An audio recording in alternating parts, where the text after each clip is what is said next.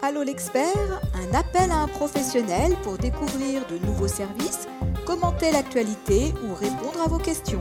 Une émission proposée par monimmeuble.com et animée par Isabelle Dahan. Bienvenue dans notre podcast Allô l'expert. Un de nos lecteurs se pose la question suivante. Comment éviter d'être en surconsommation de gaz? Pour lui répondre, nous faisons appel à Alexis Motte, chef de marché copropriété chez GRDF. Bonjour Alexis. Bonjour Isabelle. Alors peut-être un petit mot d'abord quand même de présentation, bien que je pense que tout le monde connaît à peu près GRDF, mais bon, c'est important de revenir un petit peu sur les fondamentaux. Et donc GRDF est le principal distributeur de gaz en France. Donc sa mission euh, première, eh bien, euh, c'est d'acheminer le gaz auprès de 11 millions de clients pour euh, différents usages, aussi bien le chauffage, la cuisson et l'eau chaude sanitaire. Donc alors, pourquoi on est intéressé par cette consommation de gaz? Alors, la consommation de gaz, c'est un sujet très important pour les copropriétés, puisque c'est notamment un poste de dépense qui représente 20 à 30 des charges de copropriété. D'autant plus que c'est un sujet d'actualité, puisqu'on l'a vu l'an passé, le gaz, mais également l'électricité d'ailleurs, ont fortement évolué à la hausse, créant des incertitudes et certaines factures très élevées. Donc, ce qui veut dire que bah, certains consommateurs ont vu leur consommation augmenter et peut-être sont à présent qu'on appelle en surconsommation. Qu'est-ce que c'est exactement la surconsommation de gaz? Alors, une surconsommation, c'est une consommation qui évolue euh, de manière exagérée par rapport à un logement euh, comparable en termes de surface et de caractéristiques pour le nombre d'habitants. Et pour cela, eh bien, euh, il y a des mesures assez simples à mettre en place pour réduire ces surconsommations et surtout réduire ces euh, surfacturations. Alors justement, qu'est-ce qu'on peut mettre en place, Alexis? C'est ça qui nous intéresse. alors, pour éviter les mauvaises surprises, il y a déjà un premier fait établi. On peut difficilement agir sur le prix de l'énergie.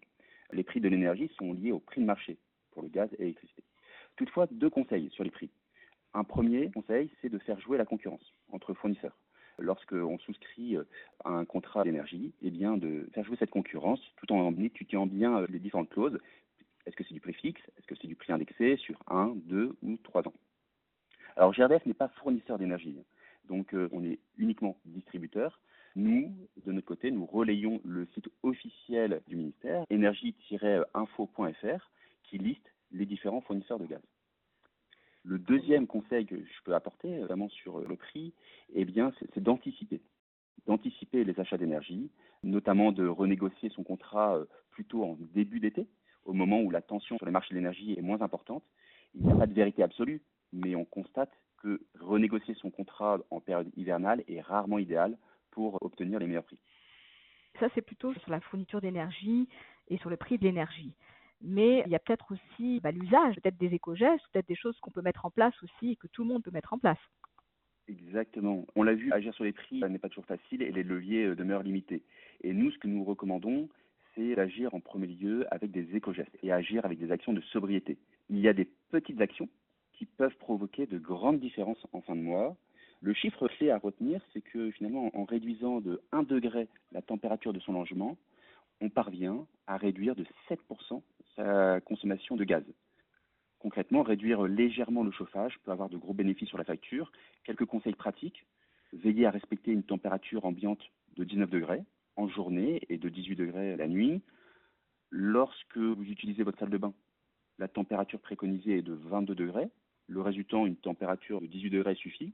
Mm-hmm. Par contre, ces mesures d'économie ne doivent pas faire oublier les mesures de sécurité ou de santé. Hein. Euh, bien entendu, il est recommandé d'aérer son logement. Euh, alors, évitez de laisser vos fenêtres ouvertes lorsque le chauffage est en fonctionnement. Mais par contre, il est important de ne pas obstruer les entrées d'air puisque lorsqu'on obstrue les entrées d'air, finalement, on a tendance à perdre de l'argent car l'air est, plus humide et un air plus humide est plus difficile à chauffer que l'air sec.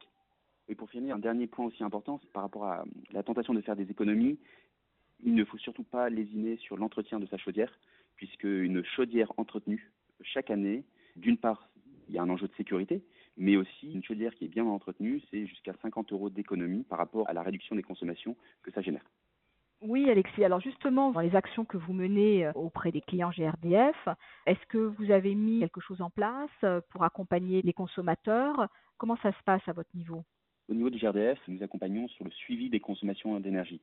Et en effet, euh, GRDF donne accès à tout utilisateur de gaz un portail web qui est accessible sur monespace.grdf.fr. Et via ce portail web, on peut suivre ses consommations, retrouver son historique et même se créer des alertes. Donc il y a une première action sur le suivi des consommations d'énergie. Et le deuxième levier sur lequel GRDF accompagne l'ensemble de ses clients, eh bien, c'est sur les actions de rénovation. Puisque, en, effet, il y a les éco-gestes, il y a suivi des consommations, mais pour agir plus durablement sur la réduction de sa facture, eh bien, il est souvent nécessaire d'engager des travaux de rénovation. Et là, GRDF propose un accompagnement. D'accord. Donc vous intervenez peut-être aussi sur la conversion des énergies, donc pour le passage d'énergie fuel au gaz, ou vous accompagnez peut-être aussi les clients à rénover leur chaudière du coup. Exactement. Au niveau de la rénovation, au niveau des bâtiments, des copropriétés, il existe deux options. Soit une rénovation globale, donc euh, une rénovation qui intègre à la fois l'enveloppe extérieure du bâtiment, donc euh, on va rénover notamment euh, au niveau de l'isolation et le système, le système de chauffage, les équipements de mmh. chauffage. Donc une rénovation globale, c'est bien entendu le plus efficace, mais qui demande plus d'investissement de départ. Investissement qui peut toutefois être compensé par les nombreuses aides qui sont accessibles pour ces rénovations globales.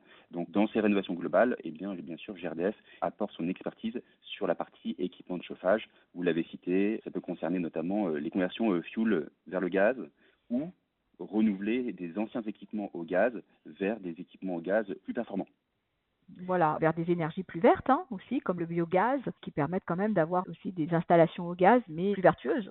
Exactement. Aujourd'hui, au niveau de la technologie, on propose la chaudière à condensation.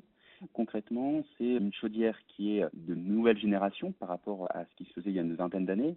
Concrètement, eh bien, les fumées qui sortent de la chaudière sont réutilisées pour qu'on y récupère la chaleur qui est intégrée et ainsi on améliore le rendement de la chaudière. Donc déjà, au niveau du renouvellement des équipements de chauffage, eh bien, on fait des économies de 20 à 30 par rapport à une ancienne chaudière. Ensuite, pour euh, agir aussi sur la partie euh, transition énergétique, eh bien, euh, en effet, le gaz qui circule dans nos réseaux, il est de plus en plus vert grâce au gaz issu de la méthanisation.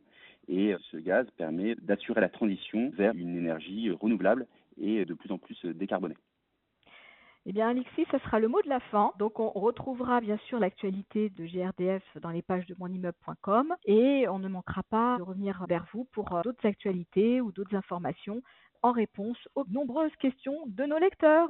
Merci Alexis Motte. À bientôt. Merci Isabelle. À bientôt. Allô l'expert, un appel à un professionnel pour découvrir de nouveaux services, commenter l'actualité ou répondre à vos questions une émission proposée par monimmeuble.com et animée par Isabelle Dahan.